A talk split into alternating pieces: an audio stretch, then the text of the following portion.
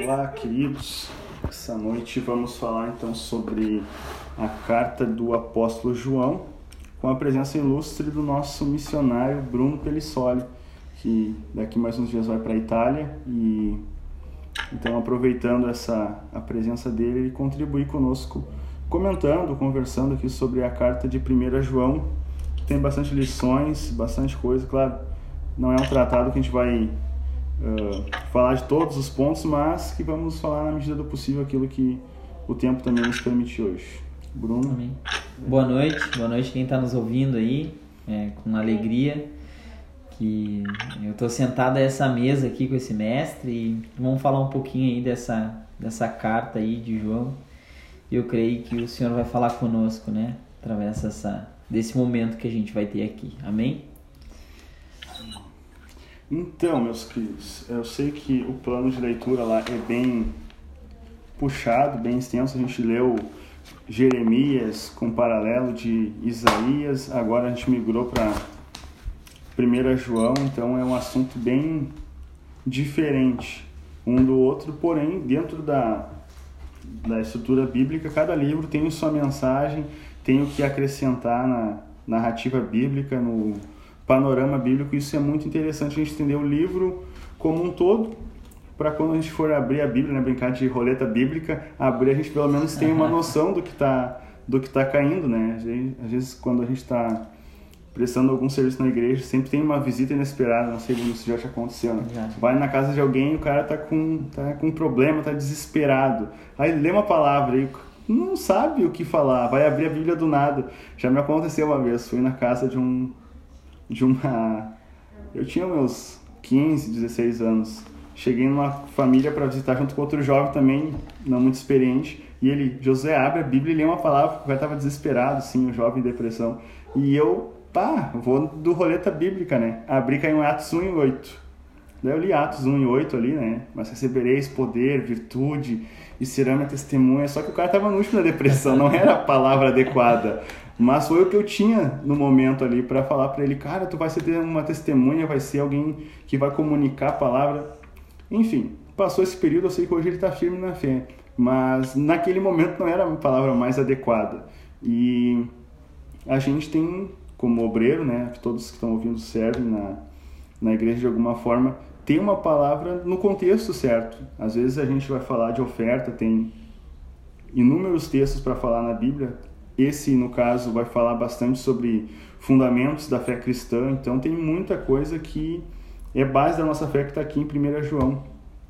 E a gente estava conversando antes aqui sobre a, o Novo Testamento, né? a predominância da teologia de três apóstolos principais. Né?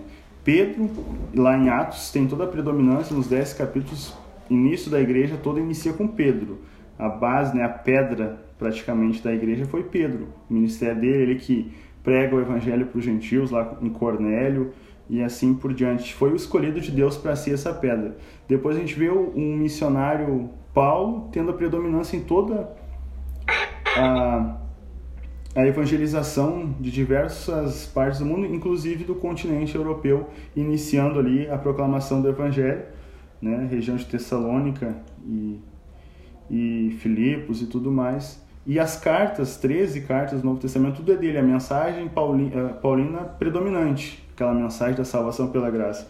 E no final, o único que não foi morto, né, que morreu, que foi o João. Lá no final ele escreve o Evangelho já no ano 90, a gente vai falar em breve sobre o Evangelho de João. Eh, as cartas uh, pastorais, ou as epístolas gerais de João, as três, e o Apocalipse, que envolve toda a narrativa do final da história da igreja e o fundo, o plano escatológico que tem Apocalipse. Então, João predomina o final do Novo Testamento. E hoje nós vamos comentar um pouco sobre essa carta. Uh, a mensagem principal dela é trazer a revelação de quem Deus é para a sua igreja. Tá? A gente vai ver três afirmações, pelo menos, importantes de João que Deus é luz, Deus é justo e Deus é. Qual que é outra mensagem que eu até destaquei aqui? Deus é luz, Deus é amor e Deus é justo, tá? As três uh, formas que o João vai apresentar a Deus nessa carta. E ele é uma, é uma carta bem difícil de ler. Embora seja mais popular dos seminários teológicos para estudar, ela não é tão simples de entender, porque ela não é feita no formato paulino, que é dividida em tais e tais pontos, como a gente sempre falou nos outros episódios de imersão, mas essa aqui é cheia de recortes, é igual Apocalipse, né? João pega sete isso, mistura com mais três alguma coisa, mais sete alguma coisa, com mais três ciclos de alguma coisa, para transmitir a mesma mensagem, porque o João ele tem uma mentalidade bem poética e essa carta não podia ser diferente. Então ele vai amplificando os assuntos. Ele vai falar de uma forma simples, de amor, de justiça de Deus e de que Deus é luz, de formas que ele vai amplificando uh, a mensagem. E eu vejo que, que quando João vai escrever essa carta, né, uh, ele quer firmar de fato alguns fundamentos para a igreja, né? E fundamentos que, que, que vão fortalecer a igreja, né? Vão, vão corrigir a igreja, vão levar a igreja, né? Uh, para uma correção ou talvez um, para um entendimento, né? De quem de fato Cristo é. E ele faz isso no decorrer de toda a carta, né? Ele firma, né? De fato, o firme fundamento, né?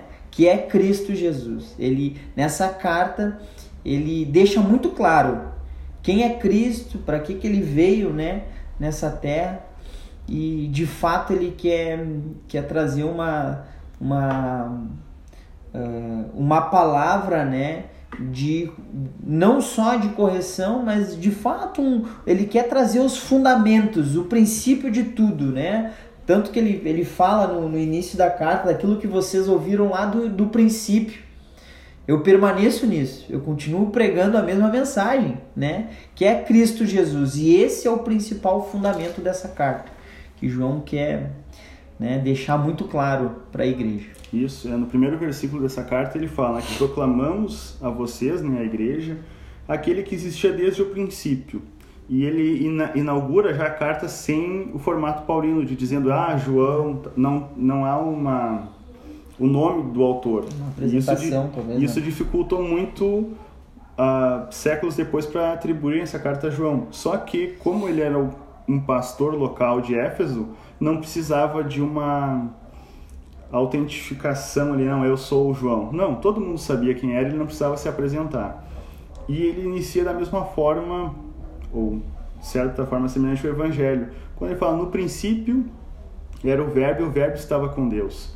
E esse verbo, o Logos lá que ele anuncia no Evangelho, é o mesmo que ele tá, continua proclamando já na sua velhice.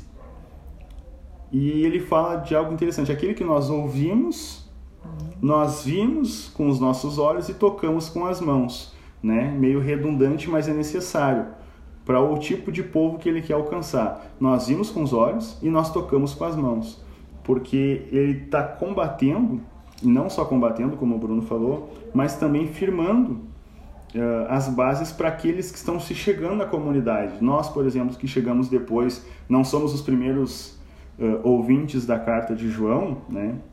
os primeiros leitores e ouvintes dessa carta, a gente já é tocado no início. Ó, Jesus foi tocado e foi visto porque se pregava não, Jesus não pode ter sido Deus, porque Deus ele é santo, perfeito, ele não vai habitar na matéria que é imunda e pecaminosa, que é uma seita que existia na aquela no primeiro século ali de João, que negavam qualquer tipo de relação entre as coisas de Deus espirituais com as coisas materiais, o famoso gnosticismo, né? Pode ter sido ela um grande uma das principais heresias ali do primeiro século de contaminação do evangelho das igrejas que estavam se firmando. Então João precisa escrever para combater essa, esses falsos ensinos e também para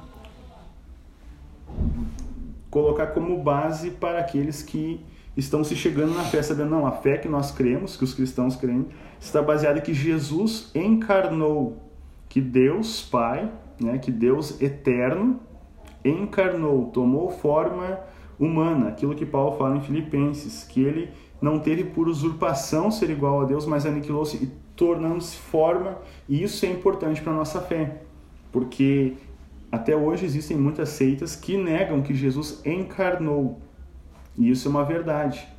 Né? A gente vai ler mais à frente que João fala, como que a gente sabe quem é, é realmente um cristão não é? Se ele reconhece que Cristo veio em carne.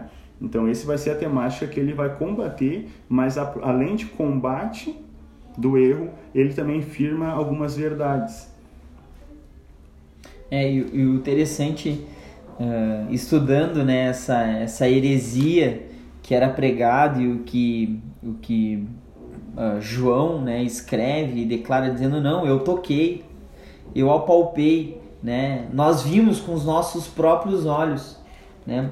E no versículo, no capítulo 1 e no versículo 3, ele fala assim, ó, não lhes proclamamos o que, uh, os que vimos e ouvimos para que vocês também tenham comunhão conosco, ou seja, da mesma maneira que João teve a comunhão com Cristo, né? Porque quando fala de comunhão, fala de partir tudo, de compartilhar tudo, de tocar, de ouvir, de sentir Deus, de estar ali com Jesus.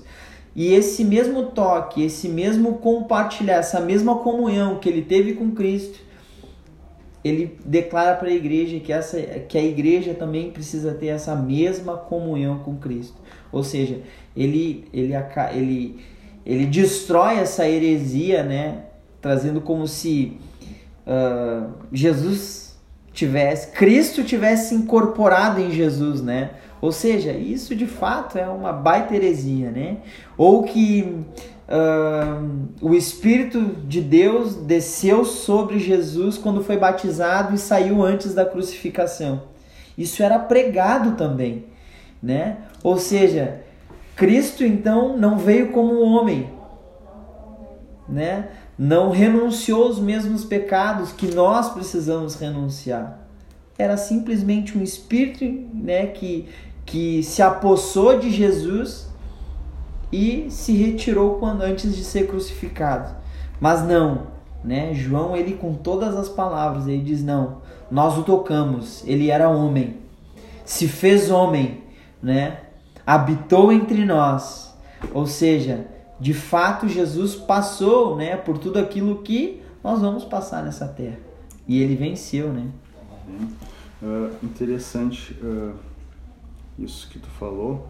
Tem algo, uma coisa que eu ouvi há um tempo atrás. Não sei se é tão verdade, mas o raciocínio me deixou bem intrigado. Foi feito um estudo, segundo eu ouvi, de que nós conhecemos todo mundo, todo ser humano no planeta. Temos, nós temos contato com essa pessoa por no mínimo sete pessoas. Sete pessoas do nosso convívio que a gente pode ter contato com alguém lá do outro lado do mundo. Foi feito um estudo. Eu ouvi isso, achei interessante. Não sei se é verdade. Mas um, o que, que tem a ver com esse assunto? Uma vez eu fiquei pensando, quem mais próximo eu tenho de que conheceu Jesus na história?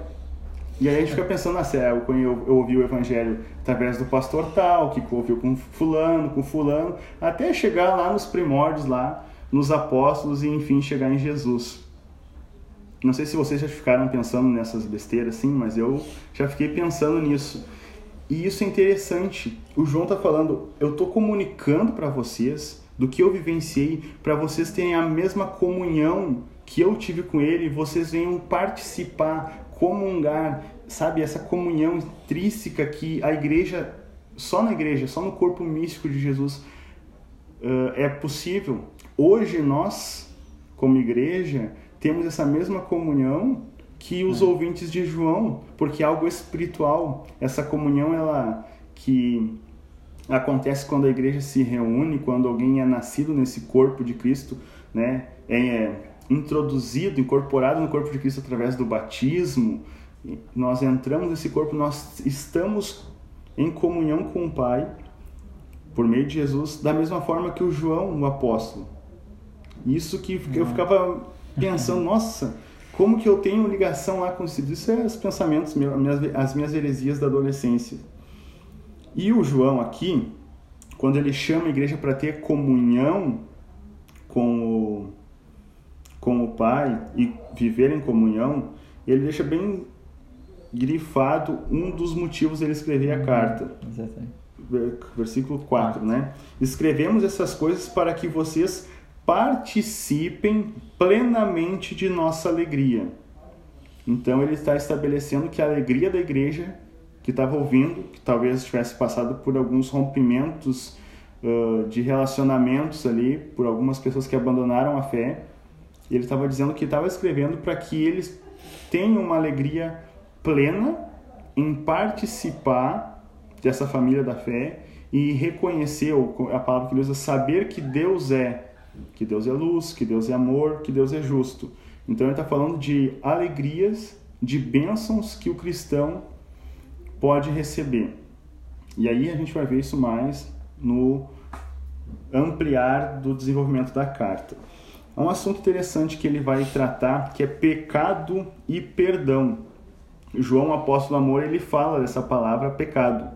A gente estava, eu contei 10 vezes ali só nos primeiros três capítulos, mas são 24 vezes nessa carta que ele fala sobre sobre pecado, né? Que estamos em pecado e, portanto, estando em pecado, ele faz referência pelo menos 24 vezes sobre pecado. Então, o apóstolo do amor, o apóstolo que Jesus amava e que é bom de ler o evangelho dele, a gente recomenda para o novo convertido, lê João que tu vai te apaixonar pela Bíblia mas ele não oculta as verdades importantes. Uhum. Ele vai direto ao ponto. Pecado. Essa é a mensagem que nós ouvimos dele, né, de Cristo, e agora nós estamos transmitindo. Deus é luz. E nele não há escuridão alguma, ou sombra de variação, se eu não me engano, né? Deus é luz. Quando há luz, não há espaço para sombra, espaço para oculto. Claro que o João está usando uma figura de linguagem para dizer que Deus é verdadeiro, é honesto, é puro, é santo, principalmente a questão de santidade, que não se contamina com sujeira. Uh, por exemplo, a luz do ventilador do Todd ali está fazendo uma sombra da hélice lá no teto, então tem uma sombra lá em cima, né? Deus ele é luz, não há espaço para esse tipo de sombra. Ele quer transmitir essa ideia, que a gente veja algo extremamente sem nada, um dia claro, sem nada de sombra. Porque na sombra a gente pode camuflar muita coisa, esconder, ocultar, e ele está nos chamando para viver na luz, para chamando os cristãos, ó, vocês têm que viver na luz e não em trevas. Porque se nós afirmamos que temos comunhão com ele, nós não podemos viver na escuridão se nós mentimos e praticamos e não praticamos a verdade, nós vamos nós de fato estamos na escuridão. Se nós vivermos na luz, como Deus está na luz, nós temos comunhão uns com os, os outros, e o sangue de Jesus nos purifica de todo pecado.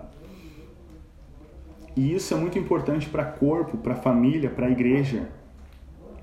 Quando nós estamos na luz, não há disque-me disque, não há barreiras, uhum. não há irmão ofendido. Só acontece isso em ambientes escuros, em que é possível ocultar alguma coisa. Então, em outras palavras, o João está chamando a igreja para viver em sinceridade. Aquilo que lá em Atos fala em singeleza de coração, tinham tudo em comum, não, não havia nada encoberto. Porque Deus não trata, não faz nada encoberto. Antes ele mesmo revela para os seus profetas. Deus não é não gosta e o caráter de Deus expresso na escritura é de evitar qualquer tipo de coisa oculta. O ocultismo, a palavra que a gente usa, porque trabalha nas trevas, mentindo, enganando, ludibriando. Isso é extremamente contrário à natureza de Deus. E Deus nos chama para viver na luz, em santidade. É, e olha que interessante ali, a gente está lendo o verso 7, né? Se, porém, andarmos na luz, como Ele está na luz, temos comunhão um com os outros. E o sangue de Jesus, seu Filho, nos purifica de todo pecado. Ou seja, aqui ele está falando uh, da comunhão em Cristo. E essa comunhão, ela, ela, ela é de fato a luz de Cristo. Né? Ela está manifestando a luz de Cristo. E através dessa comunhão né, que vem através de Cristo Jesus, né? Uma comunhão, irmãos, né, adorando a Jesus, crendo a Jesus, vivendo em comunhão com Cristo, isso há uma purificação de pecados também. Ou seja, aqui Paulo está também dizendo que não há acusação. Aquele que tem comunhão, ele não acusa o irmão do seu pecado, mas ele ajuda, ele tem a comunhão, ele leva o irmão a Cristo ao ponto dele ser purificado. Ou seja, uma verdadeira comunhão, né? Com Cristo, uma verdadeira comunhão com Cristo no centro, ela faz, né, aquele que está em pecado deixar de ser pecador, né? Então, aquela comunhão, a, a verdadeira comunhão que Paulo escreve, ela vai conduzir a igreja para uma, purif uma purificação de pecado através de Jesus. E quando eu leio isso, eu não, eu não consigo ver uma igreja que acusa o pecado, mas, né, mas que leva o pecador para perto de Cristo. Né? Você vê que a doutrina paulina é tão forte que o Bruno vai dizer, Paulo falou, Paulo É, falou, João. a gente está falando de João, mas ele. A gente tanto enfatizou o Paulo que É. fica. O, uma coisa interessante sobre purificação de pecados, que é uma verdade que o João fala de pecado, de perdão. Ele não vai. A gente vai ver que ele só vai falar do pecado no versículo 8, se eu não me engano, né? Porque primeiro ele fala quem Deus é. Primeiro ele vai apontar quem é, fala da importância da comunhão e depois ele toca no pecado. É inevitável alguém que reconhece quem Deus é, que começa a ser incorporado no corpo de Cristo, agora o próximo passo é tratar do seu pecado e ser purificado, não apenas uma um isolamento temporário do pecado, não, purificado, retirado esse pecado, mas para isso é preciso um passo humano, né? Se afirmarmos que nós não temos pecado, enganamos a nós mesmos, a nós mesmos e não vivemos na verdade. Ou seja, no próximo versículo ele vai dizer: "Hum, mas se nós confessarmos os nossos pecados e nos purificar de toda injustiça e tomar jeito na vida e vergonha na cara, porque se nós afirmamos que não temos pecados, chamamos Deus de mentiroso. Quem acha que não é pecador, está lá em Romanos 3, né? A aula básica de conversão de fé. Todo mundo pecou e destituídos estão da glória de Deus. Se o homem disser, não, eu não pequei, quem pecou foi Adão, te para tudo e explica o evangelho de novo. Porque todos somos pecadores. Não tem um sequer santo. Então, precisamos confessar que somos pecadores e as nossas práticas erradas. Né? Como dizia o meu pastor, a gente peca por, ah, por atacado e quer. Não, peca por varejo e quer pedir per- perdão por atacado. Não diz o nome do pecado para Deus, sabe? Não, não, Deus, perdoa meu pecado e está resolvido. Não. Confessar aqui é concordar que tu está errado, sabe? É uma, dá uma ênfase na questão do confessar. Porque às vezes a gente confessa, não, eu pequei. Não, aqui é concordar que tu é um pecador e que tu precisa de, de um arrependimento e de Cristo para te purificar. Lembra de todo o Antigo Testamento lá, que eles precisavam verter sangue, ter uma comunhão de colocar a mão no animal para transferir o pecado, para sentir a sensibilidade do pecado daquela vítima que estava morrendo, do cordeiro, do bezerro, enfim. Aqui é a mesma coisa. Eu preciso me envolver confessando e concordando que eu sou esse pecador e que eu merecia, mas que Cristo assumiu no meu lugar. Por isso que ele nos purifica, por isso que ele é fiel para perdoar os nossos pecados e nos purificar de toda injustiça. E aqui a gente teria muito mais assunto para falar, porque a gente não vai falar to todos os assuntos, mas aqui toca num ponto de soteriologia, de salvação muito mais profundo. Não é o tema principal nosso, Sim. mas aqui a gente já falaria muito mais coisas sobre pecados, sobre injustiça. eh, Bem, quem É. tem muito assunto para falar sobre purificação de pecado aqui. No mesmo tema ainda, no capítulo 2, ele fala para nós não vivermos pecando, não pequem. Mas se alguém com se contudo alguém pecar, temos um advogado, o famoso Paráclitos, alguém que se posiciona ao lado de para ajudar a defender a nossa causa. Só que nós não somos inocentes, né? O advogado normalmente ele é chamado para defender o inocente ou amenizar a culpa do culpado. Só que aqui nós temos não apenas o advogado, mas também a propiciação, aquele que se entrega para perdoar o pecado, na figura de Cristo. Então é um advogado com superpoderes, não apenas alguém que vai uh, interceder por ti. Aqui a ideia é do advogado romano que era um parente mais instruído, alfabetizado, que se colocava do lado para facilitar o meio de te limpar a tua barra. Mas aqui Jesus ele não só é esse advogado, como ele também é o preço pago para o nosso perdão. É, uma vez eu li um livro, agora não me recordo qual, e ele, ele traz um exemplo uh, de quem é o Paracletos, né? E ele, ele tenta explicar dessa maneira. Ele fala assim: Paracletos é um amigo importante. Ou seja, ele vai diante do juiz, né? É um, um amigo importante, ele tem bens, ele tem muitos dinheiro, né? Ele é influente uh, na sua cultura. Então, uh, tu chama esse amigo importante para te defender. E no final disso, ele ainda paga a conta ele paga o preço. Ou seja, né? Ele é tão é, ele poderia uh, simplesmente trazer um, um, argumento por ser importante, por conhecer o juiz, por conhecer o advogado, por conhecer o, né? Mas além, né, de trazer o seu argumento tão importante, né? Por ser importante, ele ainda paga todo o preço. Ele pagou, ele paga todo o valor, né?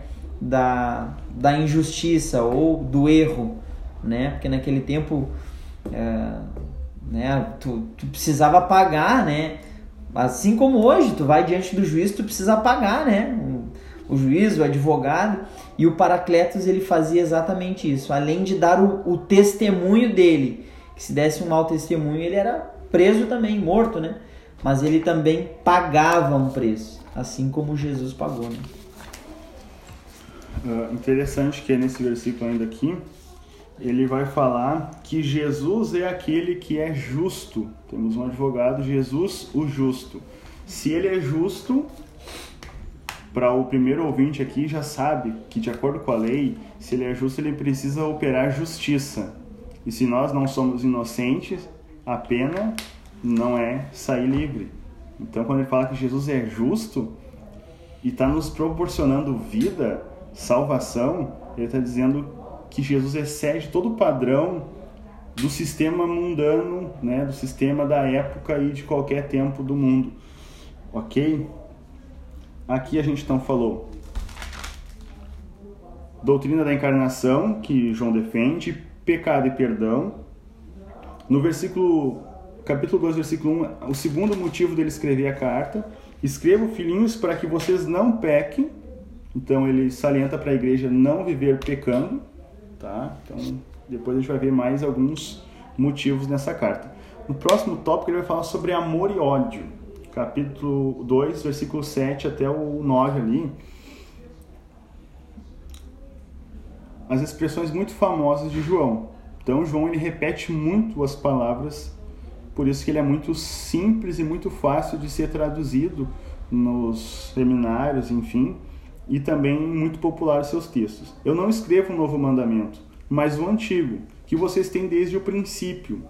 É a mensagem que ouviram antes, e no entanto também é um novo mandamento, cuja verdade ele demonstrou, e vocês também a demonstram, pois a escuridão está se dissipando e a verdadeira luz já brilha. Se alguém afirma estou na luz, mas odeia seu irmão, ainda está na escuridão. Quem ama seu irmão permanece na luz e não leva outros a, a tropeçar mas quem odeia seu irmão ainda está na escuridão e anda na escuridão. Não sabe para onde vai, pois a escuridão cegou. O João, ele dá um parecer bem interessante.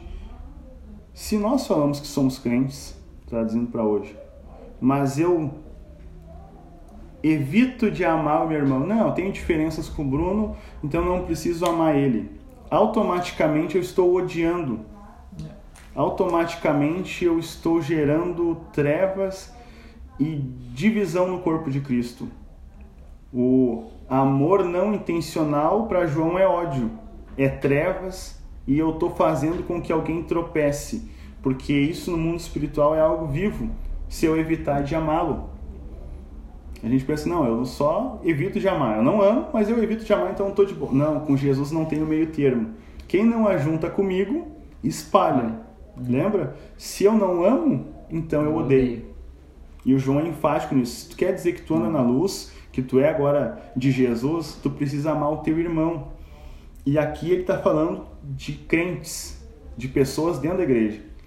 Né? Às vezes a pessoa pega, a gente generaliza o assunto que é interno de igreja para todo mundo que está aqui vive no mundo. E coisas que é para todo mundo a gente quer trazer para dentro da igreja. Não, essa mensagem é para a comunidade cristã, para os irmãos que são nascidos de Deus. Se eu digo que eu sou nascido, um filho de Deus, eu preciso amar intencionalmente meus irmãos, indiferente de qualquer desavença ou diferença social e assim por diante. E quem odeia o seu irmão, ele está na escuridão e ele não sabe onde vai, pois a escuridão o cegou. Crente sem propósito. Ah, mas qual a origem do crente ser um. O cara não ter propósito de nada, não sabe para onde vai? Porque ele não ama intencionalmente. Olha a raiz de muito ministério travado. Uhum. Por falta de amar intencionalmente. Uhum. E essa é para notar, né? Bah. Então eu preciso amar intencionalmente para que o meu ministério, para que a minha vida com Deus e na minha vida na igreja seja útil e eu tenha um propósito. Cego não guia ninguém, né? É, e, e talvez aqui uh, João ele está falando de uma de uma comunhão de fato saudável, é. Né? Uh, quer saber se eu tenho uma comunhão saudável? É, a régua que vai medir isso é o meu amor pelos meus irmãos. E um amor intencional, é que nem o nosso pastor, o pastor Tiago fala, né? Em tudo que a gente precisa fazer, a gente precisa ser intencional. Até em amar. Principalmente em perdoar. Mas mais do que perdoar, amar o meu irmão. Né? E amar, ela tá uh, é, ligado, né? Eh, principalmente na diferença. Ou seja, amar aquele que é igual a ti é fácil, agora amar aquele que é diferente, isso a gente só consegue entender quando a gente vive em comunhão. Né? Então, a régua né, para uma comunhão saudável é o quanto tu ama o teu irmão de forma intencional. Né? Uma das frases que eu li hoje quando estava estudando um pouquinho foi assim, ó nossa comunhão de uns para com os outros é diretamente proporcional à nossa comunhão com o Pai e com o Filho. Nossa. Sabe? Se a gente vê pessoas que têm dificuldade de ter comunhão com o próximo, com o irmão, certamente ele tem dificuldade com, de ter comunhão com o Pai e com o Filho. Isso é muito forte. É, na verdade, João ele escreve isso no capítulo 4, uhum. no versículo 19. Olha o que ele fala lá. Uh, nós amamos porque ele nos amou primeiro. Se alguém afirmar eu amo a Deus, mas odiar seu irmão é mentiroso. Pois quem não ama seu irmão, a quem vê, não pode amar a Deus que não vê. Ou seja, cara, tu não consegue amar o teu irmão que tu enxerga, que tu toca. Tu não consegue amar a ele. Tu não vai conseguir amar a Deus quem tu nem vê, né? Ou seja, a gente acaba se tornando mentiroso né, é. diante de Deus. E a gente vê bastante do, do João, tanto no Evangelho quanto aqui, do aquele do Deuteronômio 4 e 6, 6 e 4, não lembro, que é amar a Deus acima de todas as coisas e o próximo como a ti mesmo. Ou amar o próximo como a ti mesmo e a Deus acima de todas as coisas. Está muito interligado à, à questão eu amo a Deus e amo o próximo se eu amo o próximo, eu também vou amar Deus, não vou ter essa dificuldade. Uhum. Então, é pontos que a gente precisa tratar, às vezes, dentro da, da nossa igreja, da nossa comunidade de fé, da nossa ciclo de amigos, estimular o amor. Acho que Paulo fala, né, estimulando-os ao amor e às boas obras, é necessário estimular a amar de verdade. Uh, mais motivos que ele escreveu, aqueles famosos, né, quem cresceu na Assembleia, os famosos versículos para a rede jovem, né? Jovem, eu os escrevo porque vocês são fortes e já venceram os, o maligno. Né? Qualquer coisa que precisava na igreja carregar banco, não, os jovens são fortes. Né? Então a gente sempre sofria porque João escreveu, filhinhos, escreva porque vocês são fortes. E aqui ele tem uma. Ele chama de filhinhos, de jovens, e ele se relaciona com essa igreja. Por isso as expressões que a gente vai ver agora do versículo 12 até o 14. Filhinhos, vocês foram perdoados. Pais, vocês, eu escrevo a vocês porque vocês conhecem aqueles que existiam, uma geração mais madura uhum. que talvez tenha andado com Jesus também. Uhum. Jovens, eu os escrevo porque vocês venceram a batalha contra o maligno. No 14, filhinhos, eu escrevo porque vocês conhecem o Pai. Escrevi a vocês, pais, porque conhecem aquele que existia desde o princípio. A outra edição de João, quando fala do Verbo da vida. Escrevi a vocês, jovens, porque são fortes e a palavra de Deus permanece no coração de vocês e vocês venceram o maligno. Aqui está a característica de alguém que escreve para a igreja, para uma comunidade que ele conhecia e que ele era conhecido. Essas expressões dão a ideia de que eles já eram e eles precisavam salientar essa questão da identidade. Vocês são, e porque vocês são filhos, porque vocês estão integrados no corpo, vocês já foram perdoados, vocês o conhecem, vocês venceram. Novamente, vocês conhecem, vocês conhecem o que existia do princípio, vocês são fortes e agora a palavra de Deus permanece em vocês e vocês vencem o maligno. Ele está dando um norte, está estabelecendo quem vocês está animando a comunidade, sabe? Isso é importante na vida do líder, do obreiro e também nós como comunidades, como integrantes do corpo de Cristo, saber que nós somos perdoados e todas as características que o João destaca aqui. E ele, interessante que aqui ele escreve, ele, ele anima os mais velhos na fé e fortalece aqueles que estão chegando, né? Aqui eu vejo não só para os pais e para os filhos, mas aqui eu vejo, né, para uma para aquela para aquela aquela, aqueles irmãos mais maduros em Cristo e para aqueles que de fato ainda estão se alimentando do leite, né? Para aqueles que já se alimentam do sólido, mas os filhinhos para aqueles que estão é, se alimentando ainda do leite, né? Aqui ele então dá uma instrução para os maduros na fé e para aqueles que estão num processo, né? De pecados perdoados, de permanecer em Cristo, né? para começar a frutificar? Tem um salmo, eu não lembro de cabeça qual o endereço, mas ele fala mais ou menos assim, ó. Uma geração Salmo 145. comunica a outra. Uma geração contra o conta a outra geração os feitos do meu Deus. Salmo 145. Salmo 145, interessante. Eu não lembrava o endereço, mas a mensagem eu lembro.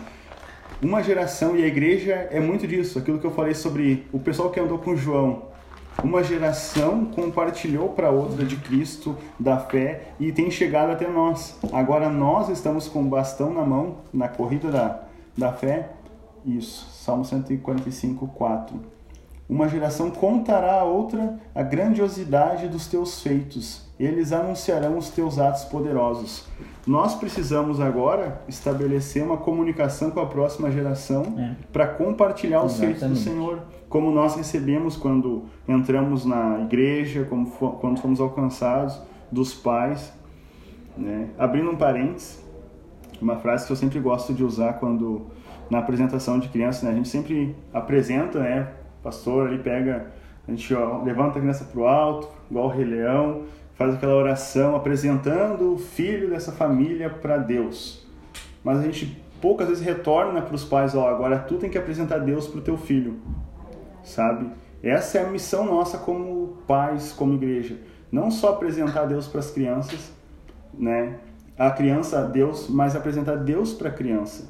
E isso é uma missão familiar e a igreja é uma família. Tem uma indicação, fechando parênteses, uma indicação boa de livro, Pastor Carlito Paz, Uma Igreja Família. Um baita livro, eu ainda não tenho a minha edição, mas eu vou comprar um baita livro de uma igreja família. Eu acho que tem na Famílias Cristãs, é bem em conta e eu tenho que comprar a minha edição. E a igreja é isso. Um compartilha para o outro que vai se chegando na fé. Amém? Vamos lá. A gente não vai falar de toda a carta, mas tá, tá, tô gostando, tá, tá, tá sendo tá bom. Fluindo, né? Se alguém quiser compartilhar alguma coisa aí que tá ouvindo. Tô só aprendendo aqui, né? Não se deve amar este mundo, essa pequena porção, do versículo 15 ao 17. Versículo muito conhecido. Não amem este mundo nem as coisas que ele oferece, pois quando amam o mundo, o amor do Pai não está em vocês, porque o mundo oferece apenas desejos. Uhum. O desejo intenso por prazer físico, o desejo intenso por tudo que vemos e o orgulho de nossas realizações e bens.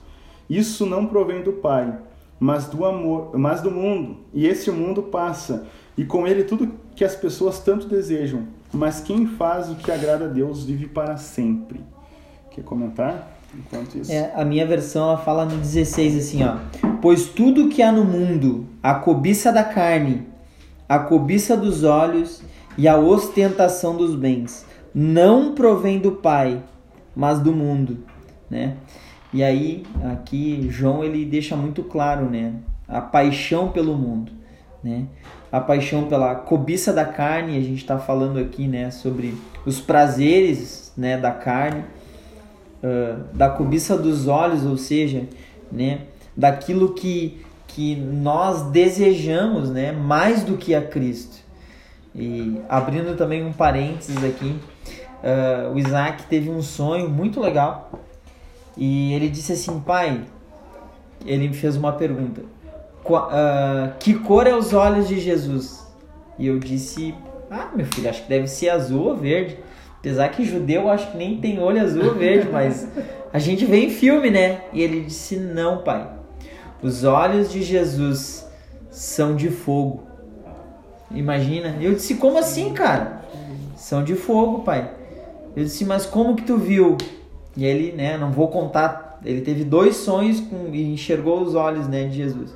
Mas um deles, Jesus estava na Santa Ceia, na última Santa Ceia ali, né? E ele diz assim: Pai, eu estava assistindo de longe essa Santa Ceia. E acabou o pão e o suco. E Jesus se levantou da mesa e foi buscar. Só que quando ele se levantou e foi buscar, eu disse: Jesus, eu tô com fome. E aí Jesus disse só um minuto, Isaac, e voltou.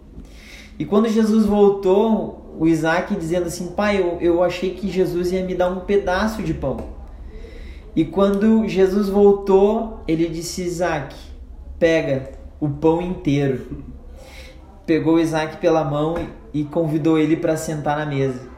E ele disse, pai, nesse momento eu vi os olhos de Jesus e eram olhos de fogo. Ou seja, Aqui, aquele que então, né, a cobiça dos olhos, ou seja, os olhos não estão direcionados em Cristo, mas estão direcionados para as coisas do mundo, né? Então, até isso, né, o apóstolo João nos ensina, né? E a ostentação dos bens, ou seja, o problema não é tu ter muito, né? O problema é tu ostentar e aquilo que tu tem, tu não enxerga como uma missão, né? O Senhor está te abençoando, porque eu tenho uma missão. Não, pelo contrário, eu preciso ostentar. E a gente vê, né, nesses dias, a ostentação de bens e, e é o que esse mundo procura hoje, né? São bens materiais e a salvação está se perdendo, né? É isso. Tá, tenho 10 minutos ainda para encerrar essa chamada de vídeo, a gente faz outra de novo. Uh, uma coisa que a gente precisa estabelecer também sobre essa questão do amar o mundo, a, a ideia muito falada uns anos atrás sobre que o mundo é mal e nada presta, porque a gente interpreta de uma forma geográfica.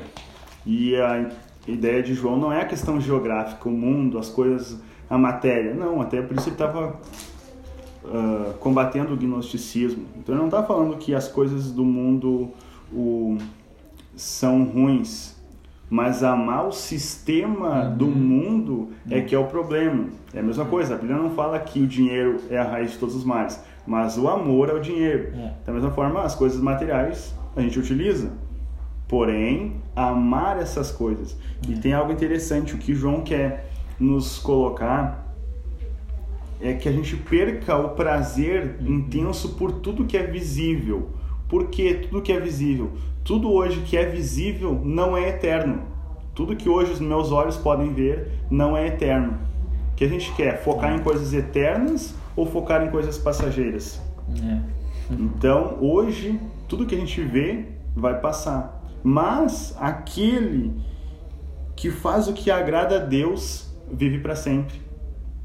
Então, nosso foco precisa ser ajustado para olhar para as coisas eternas, para ver dinheiro, bastante dinheiro, e não pensar em comprar carro, casa, se estabelecer e uma vida segura. Não, mas onde eu posso investir isso para gerar vida, para gerar coisas eternas.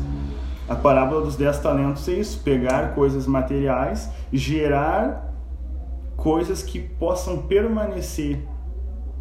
A missão da igreja é essa: focar em coisas materiais e gerar em vida, pegar coisas do mundo e transformar em coisas benéficas para o reino. Essa é a missão da igreja, essa é a nossa missão como homens de Deus, como filhos de Deus.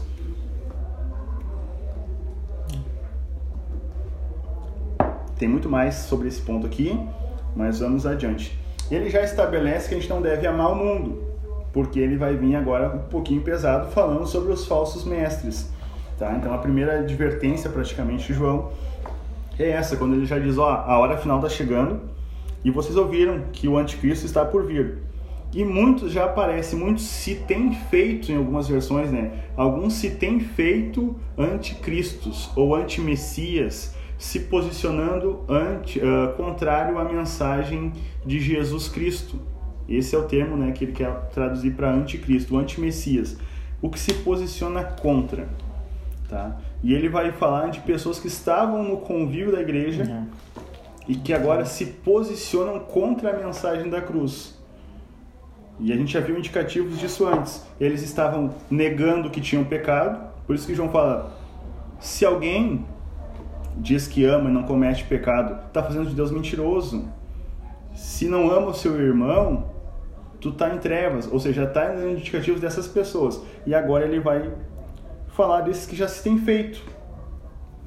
Eles saíram do nosso meio, mas na verdade nunca foram dos nossos. Do contrário, teriam permanecido conosco. Ou seja, se fosse dos nossos, se tivessem aderido à mensagem de Cristo, da renúncia, da cruz, continuariam. Mas saíram mostrando que eles não eram dos nossos irmãos verdadeiros.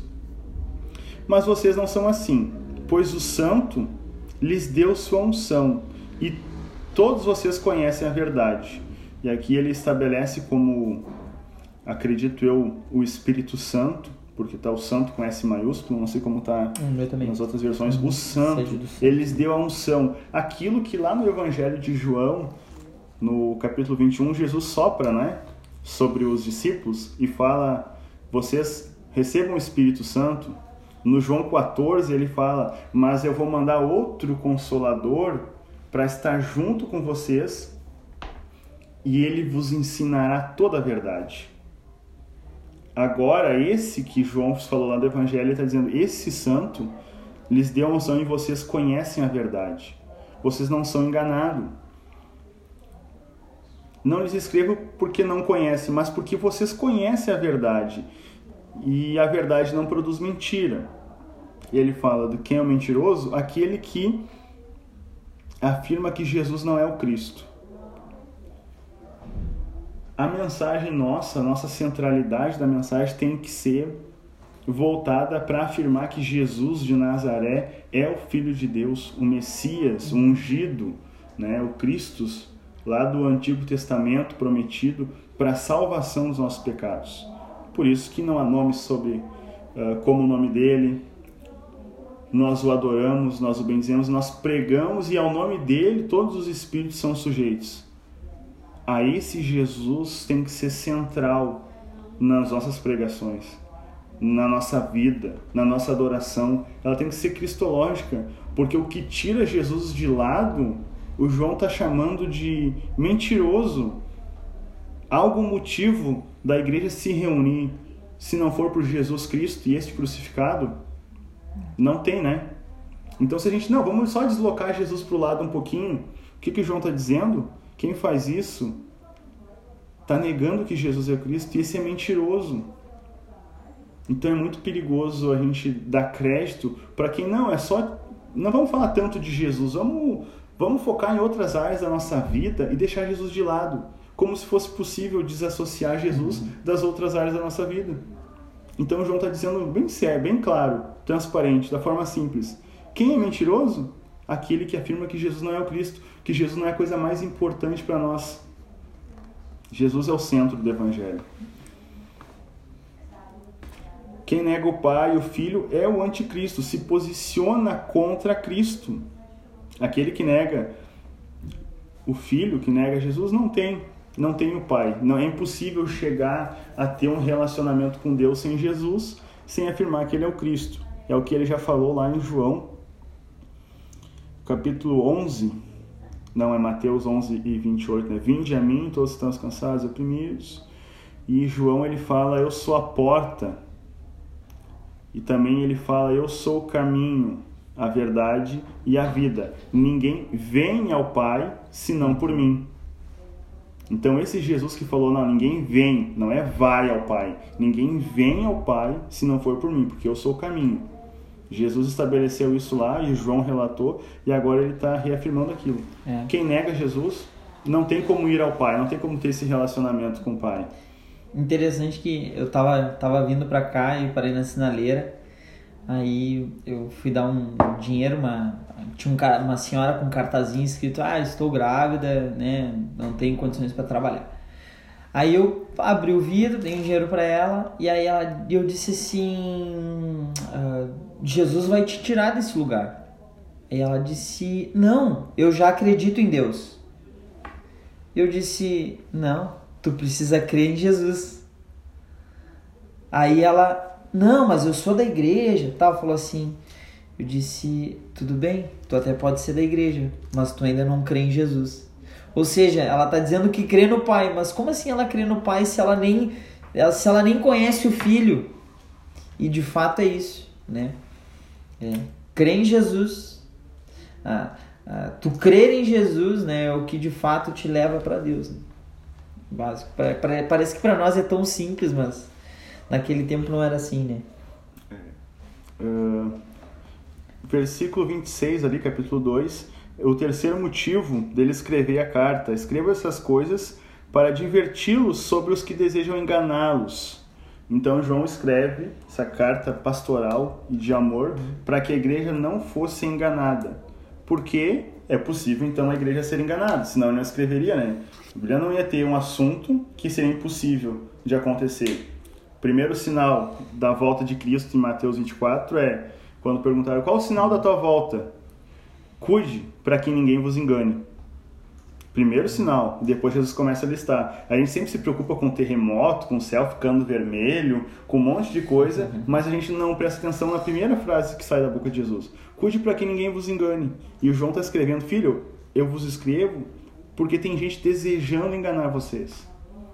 Uhum. Provavelmente alguns tiveram êxito. E hoje não é diferente. Alguns querem enganar a igreja de alguma forma. Uhum. Né? Eu lembro de um amigo que sempre falava, Josué, vai acabar a minha chamada aqui eu vamos fazer, vou desligar e já mando o link ali, tá? Um minutinho só.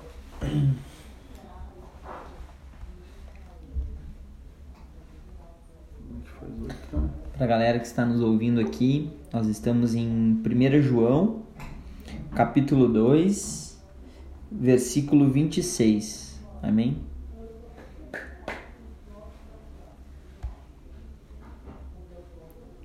Iniciar reunião instantânea.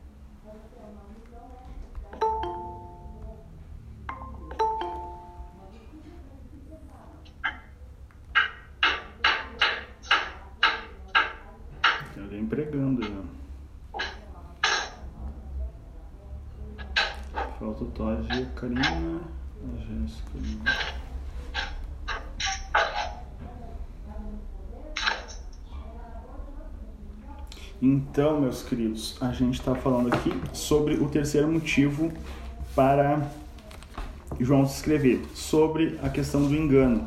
O que eu estava falando antes mesmo era sobre. Isso que enganava o povo. Ah, de pessoas, ah, sobre as fake news, de sites de pessoas que eram uh, declarados ateu, criavam notícias falsas no meio evangélico e colocavam em sites. Aí o cristão desinformado vai lá, vê a notícia, ah, vai acontecer tal coisa. O que, que o cristão faz? O irmão vai lá, compartilha para todo mundo no Facebook, nas redes sociais, que ó, oh, tá acontecendo tal coisa agora lá. Todo mundo. Todo mundo acaba ouvindo a notícia e divulgando. E eles ficam rindo porque os cristãos estão sendo enganados por uma fake news. Uma coisa tão simples, mas revela o desejo de pessoas de enganar a igreja.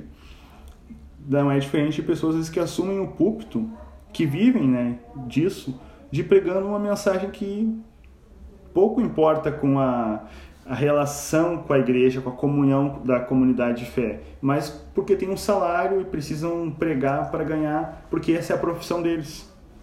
E às vezes não estão nem se importando se o que estão falando é verdade, vai ter efeito na vida das pessoas ou não. Então é esse tipo de situação que o João está alertando a eles permanecerem naquilo que eles ouviram lá no início, o primeiro amor, quando foram chamados por Cristo, quando se converteram, a permanecer neste evangelho que eles ouviram. Amém?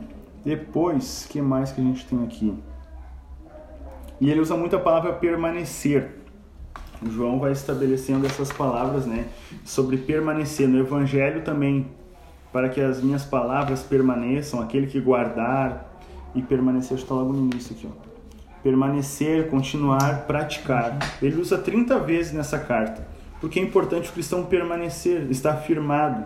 Aquilo que Jesus já fala lá do alicerce na rocha, enfim. A próxima divisão agora é do capítulo 2 e versículo 28.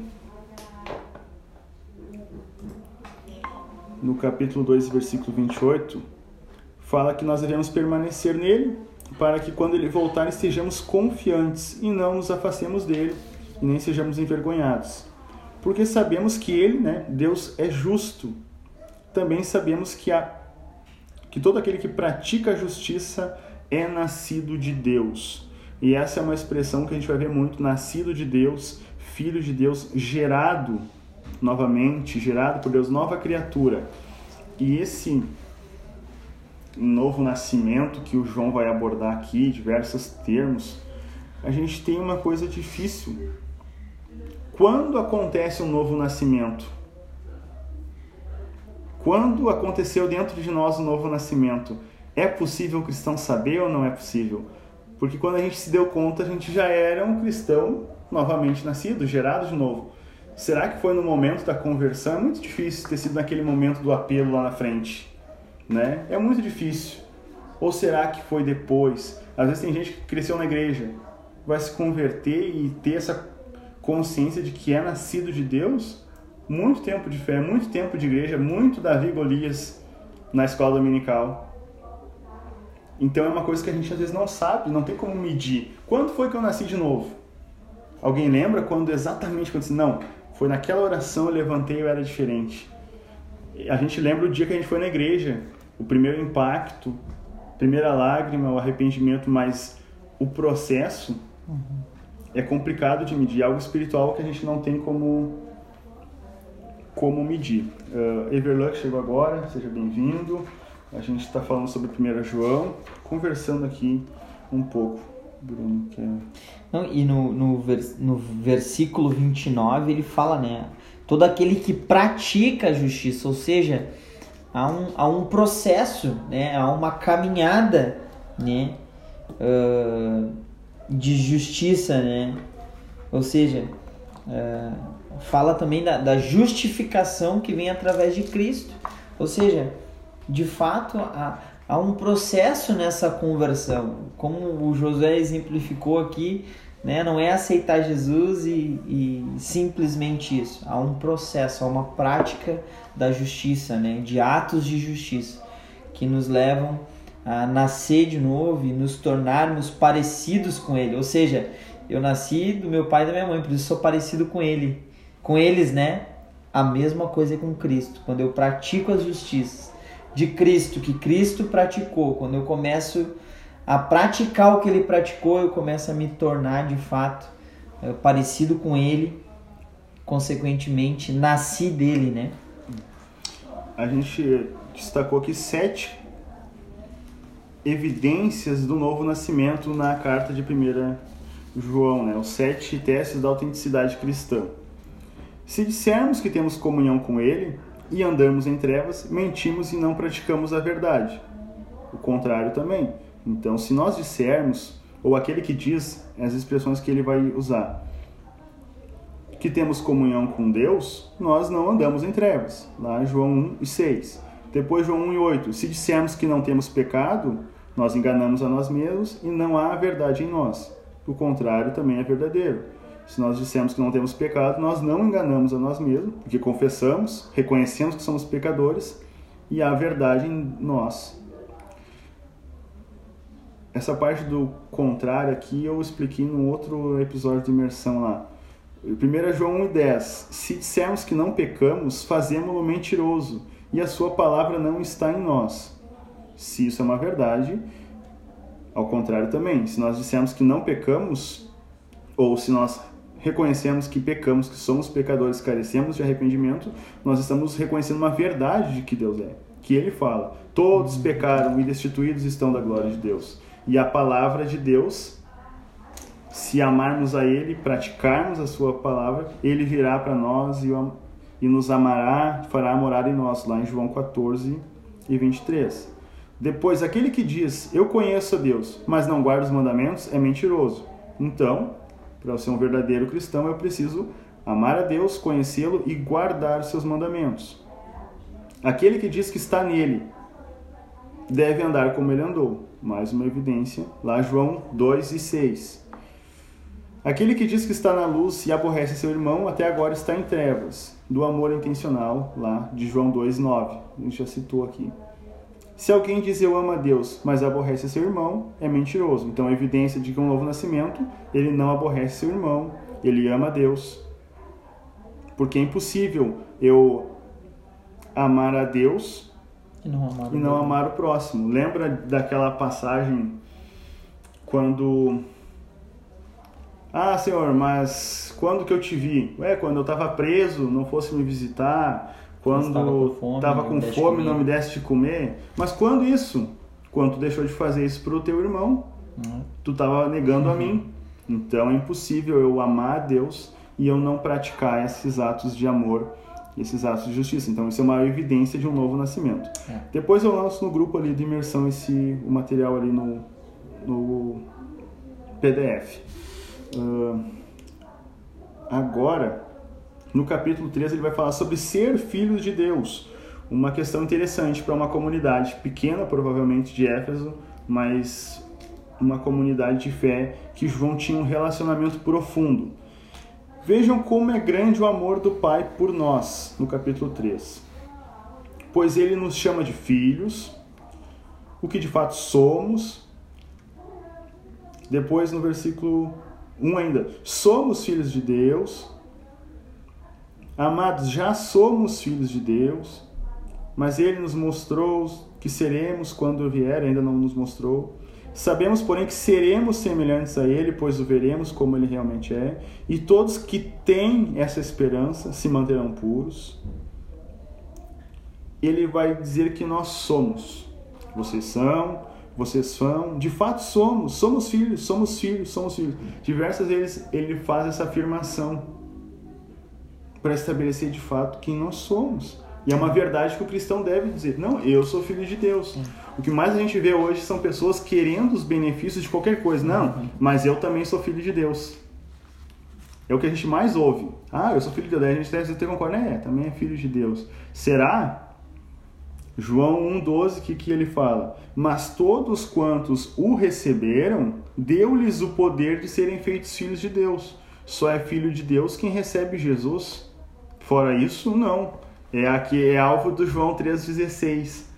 Porque Deus amou o mundo de tal maneira que deu o seu filho para que todo aquele não pereça e mas tenha a vida eterna. Deus deu o seu filho para que todo aquele que não crê, porque amou o mundo, e essas pessoas são as criaturas chamadas, e agora eu não lembro qual referência que João usa, mas ele chega a falar sobre alcançarmos essas pessoas, o mundo todo, ou toda a natureza também. Eles são alvos do amor de Deus, mas não são filhos. Filhos somente aquele que recebe Jesus. É o que a gente leu nos versículos anteriores. Quem não recebe e não afirma que Jesus é o Cristo, não tem o Pai. Não pode ser chamado de filho de Deus. Mas nós não. Nós que reconhecemos Jesus somos filhos. E se somos filhos, precisamos agir como filhos, não como bastardos. É uma diferença quando a gente estuda muito Paulo, a gente fica com a ideia que ele se apresenta e somos servos e servo, porque Paulo é um cara intenso, o cara que está sempre, né, enlouquecido para chegar, para não parava quieto, queria pregar, queria fazer, eu sou servo, eu ai de mim se não pregar o evangelho, eu tô aí para sofrer para pagar esse preço de me gastar e me deixar gastar. Agora João não. O João não vem com essa história de servo, que é uma verdade, mas não, não, nós somos filhos. E filho se comporta como filho. Filho reclina a cabeça no ombro. Sabe? Então a linguagem de João é mais de amor, e de identidade para a igreja. Nós precisamos também ser aderir à ideia de filho. Muito tempo a igreja pensou que era apenas empregada de Jesus, que tinha uma carteira assinada com Jesus para pregar o evangelho a toda criatura. E exerceu pouco relacionamento de paternidade de Deus. Isso é prejudicial. Por isso que o João enfatiza: vocês são filhos. É. E eu talvez essa, essa carta, né, para mim, esse capítulo, o capítulo 3, para mim é o ápice, né? Pode ser que não seja, mas para mim é o ápice da carta, né? Ou seja, ele ele traz e de fato isso é um dos fundamentos, né? É, tornar a igreja parecida com Cristo, né? E quando ele fala, né, ele lhes concedeu, né? Na minha versão diz assim, ó: Veja como é grande o amor que o Pai nos concedeu, ou seja, ele nos presenteou, né? Ele nos deu sermos chamados de filhos de Deus, ou seja, quando nós não entendemos a nossa identidade em Cristo, nós somos filhos. Nós não damos valor àquilo que Deus deu. Né? Imagina, eu como pai, aqui eu já viajo, né? Mas eu como pai, trabalhei o ano todo juntando dinheiro para dar um presente pro Isaac. Eu chego para ele, ó filho, agora eu vou te dar um presente. Pai vai te conceder um presente. Quando ele abre, ele não dá valor para aquilo.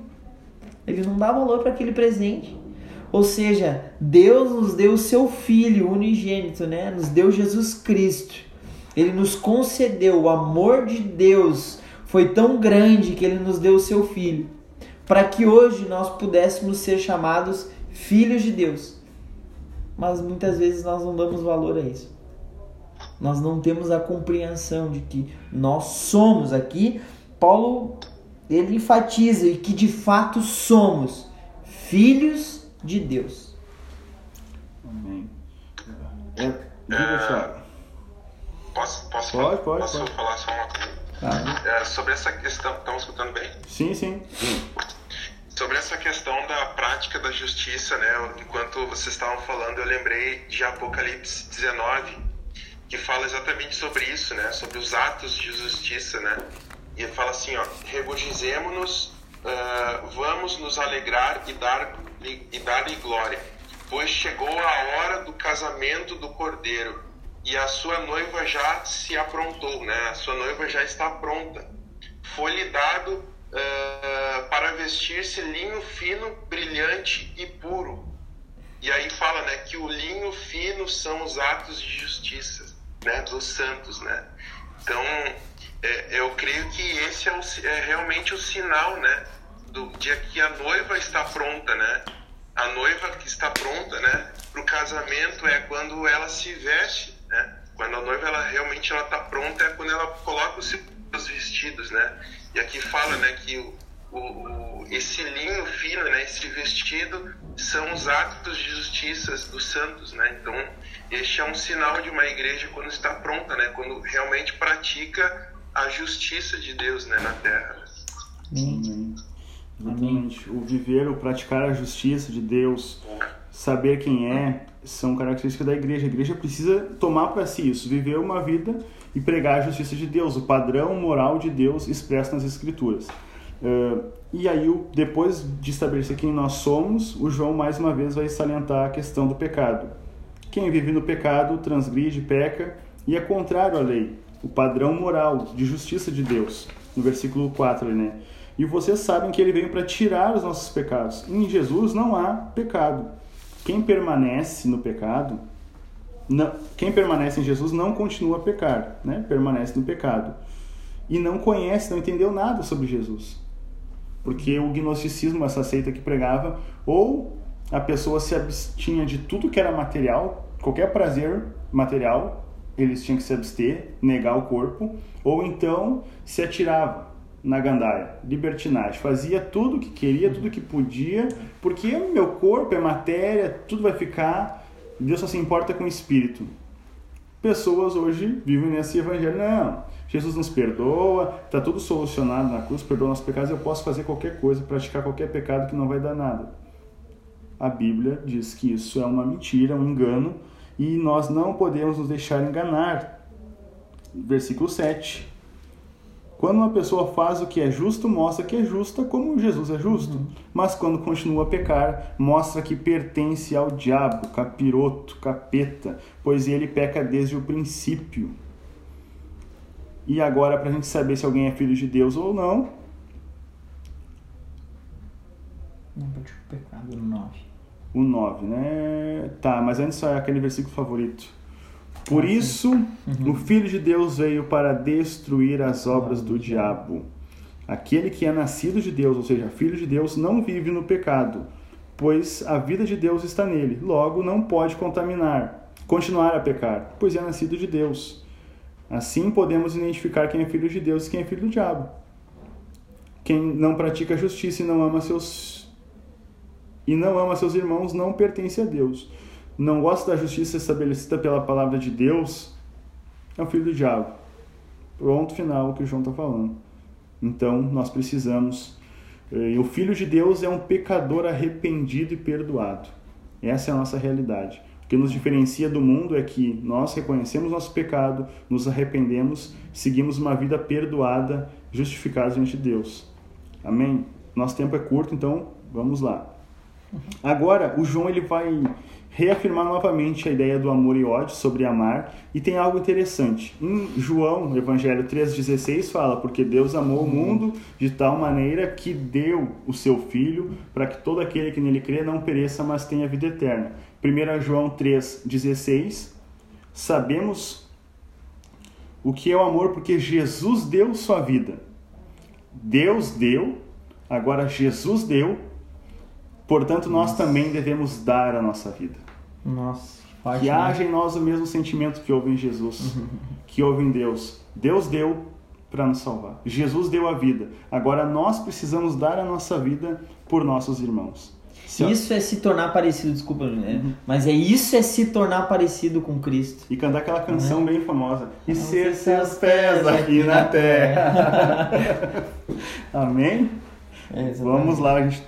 E deixa eu rapidinho, é. nesse 3,16, né? Que ele fala, no 17: Se alguém tiver recursos materiais e vendo seu irmão em necessidade e não se compadecer dele, como pode permanecer nele o amor de Deus? Ou seja, né, uh, o amor intencional é aquele amor que não só ama com sentimentos, mas com ações, né?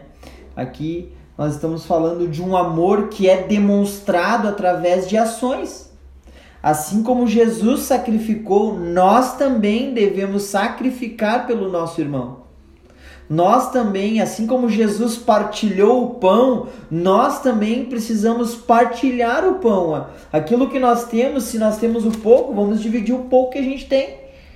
Né? Isso é se tornar parecido. Então, é, o título para mim é, fala o amor fraternal, ou seja, o amor da família, o amor da comunhão, ou seja, o, o amor da comunhão é de fato ser parecido com Cristo, no partilhar, no dividir com ações, né? na prática de ações, né? um sentimento que houve em Jesus foi esse aqui, no versículo 17, compaixão, né? É, Colocar-se no lugar do outro. E Jesus é, movendo-se de íntima compaixão. É, então a igreja precisa se mover de íntima compaixão, né? É o, até o projeto que o Bruno lidera. ASCII, Ação né? Social Compaixão. Então é colocar-se no lugar do outro para atender essa, essa demanda. Amém, o nosso tempo está passando. Aí ele vai Vamos pular para o capítulo 4 aqui. Como identificar os falsos profetas? Novamente, o João agora vai ampliar o assunto que ele já abordou da encarnação. Como a gente sabe se um espírito de um profeta né, é de Deus ou não é? Se ele concorda e reconhece que Jesus Cristo veio em carne. Porque aquilo que nega que Jesus veio em carne, que Jesus encarnou, que foi o que o Bruno citou anteriormente, um espírito que se apoderou de Jesus depois ou que saiu dele na hora da cruz, eles estão negando o verdadeiro evangelho e a verdadeira proposta de salvação de Deus. Amém? E até no versículo 4 em diante ele fala: Vocês pertencem a Deus e já venceram os falsos profetas, pois o espírito que está com vocês é maior que o espírito que está no mundo. Eles pertencem a este mundo, portanto, falam do ponto de vista do mundo como salientei antes, não é do ponto de vista geográfico, é do ponto de vista sistêmico do mundo, que vai contra tudo que se chama justo, tudo que é santo. E o mundo ele não nos ouve. Porque ouve quem pensa do ponto de vista dele. A igreja não é ouvida pelo mundo, porque o mundo tampa os seus ouvidos para a igreja. Tampa porque eles não conhecem a Deus e rejeitam a Deus. Jesus fala isso, acho que João 16, que o mundo vai rejeitar vocês. João 14 também. Não se espantem se eles odiar vocês. Não é a vocês só que eles odeiam, é a mim. O mundo hoje odeia Jesus e tudo que ele representa. O mundo, como eu falei na imersão passada, quer ser a nossa sociedade quer ser uma sociedade pós-cristã, odeia Cristo. Por isso que vai odiar a igreja. Então não adianta a igreja fazer eu não consigo falar essa palavra. Malabarismo. Malabarismo para encantar o mundo, para achar graça, para o mundo gostar, se tornar atraente. É um termo que a gente usa às vezes, a gente vê várias uma igreja atraente. Atraente para quê? Se o próprio Jesus não é atraente para o mundo, ele é odiado. E aí a gente quer ser atraente para encantar o mundo. Não tinha formosura. Ele não tinha, tinha formosura, beleza. exatamente o mundo não vai nos ouvir, porque quer ouvir o ponto de vista. Ah, quer ser uma igreja ouvida pelo mundo? Te conforma com o padrão dele. Daí tu nega a palavra de Deus, que diz: Não vos conformeis com este mundo, mas transformai-vos pela renovação. Quer ser aceito? Beleza, pode ser aceito pelo mundo. A igreja pode ser. Só que ele está tirando Jesus de dentro dela. A igreja de Laodiceia, que Jesus está do lado de fora. Mas ela é aceita pelo mundo, pela sociedade, pelos bacana. Desse modo, nós vamos saber se alguém tem o espírito da verdade ou do erro. Quem ouve a Deus. Ah, mas então a gente não pode pregar para quem não é crente. Óbvio que não. O poder do evangelho despedaça qualquer cadeia, qualquer grilhão. Mas desde que o evangelho seja pregado. Fazer enfeites para chegar na mensagem do evangelho pode ser perca de tempo. A gente às vezes faz tanta volta, tantas manobras para, ah, vamos fazer uma discoteca para atrair gente. Para que perder tempo? Prega o evangelho, se for atrair, o evangelho vai ser suficiente. O básico, o básico do Vida na Vida, o Felipe e o Eunuco foi conversando, ó, falando, explicando a escritura. Não tem coisa melhor para alcançar alguém que não é crente do que explicar as escrituras. É simples, é o único caminho de evangelização explicar a palavra de Deus. Às vezes não precisa usar a Bíblia, mas estou falando, ó, a ideia da mensagem da, de Cristo, a mensagem da cruz é essa. É isso que muda uma mentalidade de alguém que não é crente. Não é o, o enfeite eclesiástico que a gente usa. Então é assim que a gente sabe se alguém, se um espírito, ou se um profeta, se um pregador prega, é de Deus ou não é. Se Cristo é central na vida dele ou não é. Se o ponto de vista dele é mundano, ah, mas as, as... eu vou perder tempo se eu abrir o parênteses falar sobre os as ferramentas de evangelização pode ser boa, mas vamos ficar com a Bíblia, com o que João está dizendo, com o que Paulo diz, que a gente pode ter muito mais efeito. Mas, né, eu não estou sendo contrário a qualquer tipo de ferramenta, mas eu prefiro focar aqui, né, da minha boca vocês vão sempre ouvir daqui assim, né, tipo, mas se é válido, não é válido, se alguma igreja utiliza ou não utiliza, daí é outro caso. Mas eu só quis pontuar essa parte bíblica. Deus é amor que é Nos, capítulo 5. Amém. Porque eu quero frisar ali o versículo 3, tá? Porque nisso consiste o amor a Deus, em obedecer aos seus mandamentos. E os seus mandamentos não são pesados, né? Nós, é, eu e José, a gente estava conversando antes e de fato, né? A palavra de Deus diz que uh, o jugo de Cristo é leve, né? Não há um, um peso sobre isso. Ou seja, não me dói abandonar o pecado. Me dá prazer em abandonar o pecado, né? Uh, quando entendemos isso, né, que, que eu amo tanto a Deus que eu odeio o pecado. E de fato, João, ele era extremo nisso, né? O apóstolo Paulo ele fala né, sobre luz e trevas, sobre vida ou morte, sobre verdade e mentira, sobre amor e ódio, sobre filho de Deus e filho do diabo, Cristo e anticristo. Ou seja, João aqui ele traz os dois extremos. E eu brinquei com, com José, eu disse, nossa, João amava tanto, mas tanto a Cristo, que odiava tanto, mas tanto o pecado. Às vezes a gente vai ver, né, João o apóstolo amoroso, trazendo de forma tão veemente o pecado e a injustiça. Ou seja, ele amava tanto a Cristo que ele odiava tanto ao pecado, né? E essa ideia do que o Bruno falou ali do contraste, né? O João não tem meio termo, né? A gente já é. falou. Ah. Ou é treva ou é luz, ou é amor ou é ódio, ou é Cristo ou é anticristo. Não tem um, o meio termo ali. Em Deus não há sombra. É. E esse versículo para nós encerrarmos, que o tempo já está indo, que o Bruno leu, os seus mandamentos não são difíceis, alguma versão diz não são penosos. O que diferencia o povo lá do Antigo Testamento. Eles queriam obedecer a Deus e falavam: não, nós é. vamos obedecer. Havia um avivamento, queimavam os postes ídolos, queimavam o que não prestava. Agora é só adoração a Javé. Daqui a pouco acabavam com a adoração a Deus, implementavam um Baal, uma cera e faziam postes ídolos, começavam a adorar de novo. Tá, mas eles não tinham acabado de falar que isso ia adorar a Deus.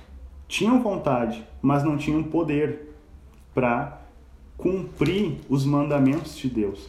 Mas agora, com o Espírito Santo, a igreja tem o Espírito Santo habitando, lhe dando poder para ser testemunha, poder que vence o mundo, poder que vence a natureza pecaminosa. Seus mandamentos não são difíceis. Pois todo que é nascido de Deus, o filho de Deus, gerado de Deus, vence o mundo. E nós obtemos essa vitória pela fé em Cristo Jesus. Quem vence a batalha contra o mundo? Quem vence é aquele que crê que Jesus é o filho de Deus. Aquele que é filho de Deus nós, filhos de Deus, nós conseguimos vencer a nossa natureza, o pecado, as tentações, porque nós estamos sendo e fomos gerados por Deus. Nós somos seus filhos e temos o Espírito Santo. Uh, e daí no versículo 6 ele fala que foi revelado pelo batismo na água e pelo derramamento de seu sangue, não só por meio da água, mas pela água e pelo sangue. E o Espírito, que é a verdade, o confirma com seu testemunho. Temos, portanto, três testemunhas. Daí tem uma, um recorte desse texto, do, de boa parte dos manuscritos, mas enfim. Uhum. O Espírito, a água e o sangue, as três concordam em si. Porque cremos em testemunho humano, cadê? Não vou entrar nesse detalhe aqui.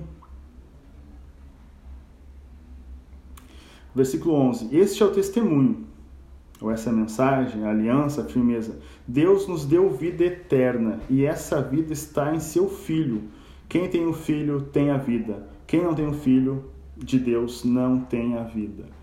O resumo é: só está afirmado e só tem a vida eterna quem de fato tiver Jesus Cristo, Senhor. E quem tem esse filho, que é Jesus, tem a vida. E o João ele não está falando de que terá a vida ou que tinha. Ele está afirmando que tem a vida.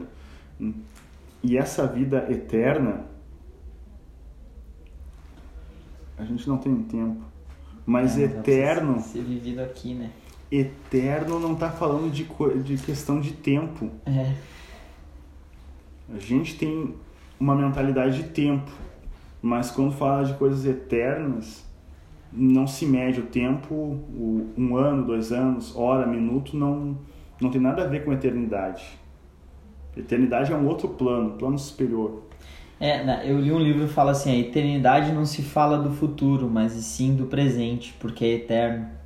É eterno, é, é uma a vida outra... eterna se vive de forma presente. Hoje nós já devemos viver a eternidade, porque é eterno. Então nós já estamos na vida eterna. É. A promessa que ele tem nos feito é esta, a vida eterna. Lá, acho que. Eu não lembro o texto que fala isso, eu não esqueci de marcar, mas já, já é essa. E João 17 fala que conheçam a ti, se relacionem com ti, te conheçam, porque essa é a vida eterna. Então, o cristão hoje, ele já está em outro plano, e esse plano é chamado por Paulo de regiões celestes. Uhum nós já estamos e nós devemos ocupar. E se nós não ocupamos, precisamos nos conscientizar que nós já estamos em um plano eterno. Então, para o cristão, morte, medo, desespero não se encaixam porque ele já está vivendo em um é, plano eterno. Sim. Porque ele é filho de Deus. É essa verdade que nós precisamos nos apoiar e diariamente, ao acordar, ao levantar, ao deitar, sabermos que nós somos filhos de Deus e nós temos a vida eterna. É uma coisa que eu sempre explico, explico na imersão. Fomos salvos do poder do pecado, estamos sendo salvos do pecado e seremos salvos da presença do pecado. Às vezes a gente confunde essas três etapas da salvação. Seremos salvos da presença do pecado. Somos, fomos salvos do domínio e agora somos preservados e lutamos ainda contra o pecado que é o que João encerra a, a epístola, do versículo 18. Sabemos que os nascidos de Deus não vivem no pecado, pois os, os filhos de Deus os protege e o maligno não os toca. Terceira etapa da salvação. Estamos protegidos de Deus. Mesmo que o mundo esteja debaixo do controle maligno, o mundo sistema, tá? Sabemos que Deus que o Filho de Deus veio e nos deu entendimento para que conheçamos ao Deus verdadeiro. Vivemos em comunhão com Deus verdadeiro porque vivemos em comunhão com seu Filho. Porque para João, Deus e Jesus é a mesma, mesma coisa. É o único Deus. O Deus que ele reclinou a cabeça. Mas enfim, ele é o Deus verdadeiro e é a vida eterna. E o último conselho dele, que é o que pode estragar toda a caminhada. Filhinhos, afastem-se dos ídolos tanta coisa para finalizar, ele finaliza, tá falando lá de eternidade, lá de coisas do céu, de que é. a gente é. Daqui a pouco ele estraga toda a caminhada. Filhinhos, cuide dos ídolos. Ou melhora, né? Toda a caminhada também. É. Mas por que, que ele fala dos ídolos? Porque ele está falando da igreja católica, né? Que tem um monte de ídolo. Não. Uhum. Ele está falando de ídolos do coração. É. Daquilo que nós, como igreja, gastamos mais as nossas energias do que as coisas centrais que ele falou em toda a carta. E há muito o que falar. Em uma hora e meia não daria para falar tudo. Mas às vezes a gente idolatra pessoas. E aí acaba com todo o, o viver cristão saudável. Quando a nossa confiança de somarmos como corpo, nós passamos a idolatrar pessoas, ídolos dentro da igreja, e aí acaba desanda a maionese. Quando nós fazemos, construímos ídolos no coração, em vez de gastar energia essa de João 3,17, de ajudar com os nossos recursos quem precisa, nós amamos essas coisas, amamos essas práticas, amamos coisas materiais Aquilo que a gente falou antes lá. Tudo que é eterno não é visível. Quando a gente passa a amar as coisas visíveis, os ídolos, desconstrói tudo que a gente leu aqui viu que foi tão empolgante por causa de ídolos, de paixões infames que pode nos tirar. Às vezes, como disse David Wilkerson, coisas boas que podem tirar pessoas dos céus. Às vezes nosso ídolo, já que o Bruno pegou aqui, só pra... Às vezes nosso ídolo é isso aqui, é um aparelho de celular. Às vezes é o Insta, o Face, o WhatsApp que pararam de funcionar, já deu gente quase se matando. Porque é o ídolo do coração. E isso mostra o nosso nível de profundidade, o nível de filhos de Deus, que se abalam por coisas tão passageiras, tão efêmeras. Quer compartilhar alguma coisa sobre isso? Não, na realidade, é, eu quero sentir do Espírito Santo de ler João 14. Não perturbe o vosso coração, crede em Deus, crede também em mim. Na casa do meu pai há muitas moradas. Se não fosse assim, eu não teria dito: Vou preparar-vos um lugar. Ou seja, novamente falando de eternidade, eu sei que não estávamos falando de ídolos, mas Uhum, a gente está né, querendo finalizar também com uma fala aqui de João, né? João é, escreve o que Jesus disse, né? Foi preparar algo para nós. Então, de fato, João ele escreve essa carta trazendo os fundamentos de Cristo Jesus para a igreja. Né? Crede em mim, crede em Deus e também em mim. Né? Amém. Amém.